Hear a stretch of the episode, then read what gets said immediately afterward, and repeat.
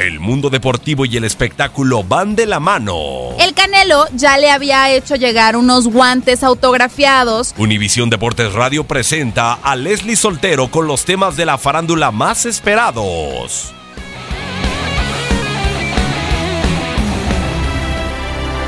El 9 de noviembre es el Día Mundial del Inventor y un día como hoy sucedieron varios hechos interesantes que valen la pena recordarse. Por ejemplo, en 1926 nace Luis Miguel Dominguín, torero español que fallece en 1996.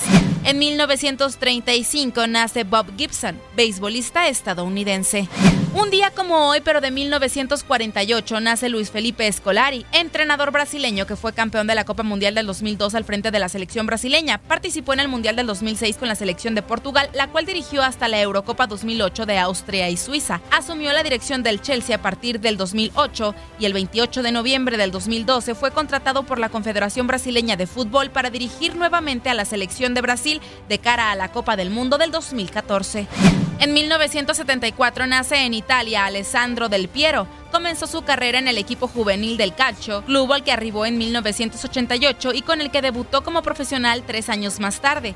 Tras permanecer durante dos temporadas en este equipo, fue transferido a la Juventus. Posee el récord de ser el futbolista con mayor cantidad de encuentros disputados y más goles anotados con la camiseta juventina. En 1975, Ignacio Treyes es nombrado entrenador del Cruz Azul, escuadra con la que ganó el bicampeonato de las ligas 78-79 y 79-80. En 1970 nace Omar Trujillo en Morelia, Michoacán. Debutó el 22 de febrero en un partido donde Monarcas cayó ante el América 2 por 1. Un día como hoy, pero de 1989, un grupo de periodistas británicos nombran a Diego Armando Maradona el deportista de la década. Ese mismo día cae el muro de Berlín, que durante 28 años se convirtió en el símbolo de la división del pueblo alemán. En 1996, Ricardo El Finito López noquea en el sexto episodio a Morgan Dumo de Sudáfrica, llegando así a 17 defensas de su título paja del Consejo Mundial del Boxeo. En esa misma función, Evander Holyfield noquea en un décimo episodio a Mike Tyson para arrebatarle el título de peso completo en un combate celebrado en Las Vegas, Nevada. En 1997 muere a los 65 años de edad el ingeniero Guillermo Aguilar Álvarez, quien presidió el equipo de fútbol de los Pumas de la Universidad Nacional Autónoma de México y fue fundador del patronato del mismo.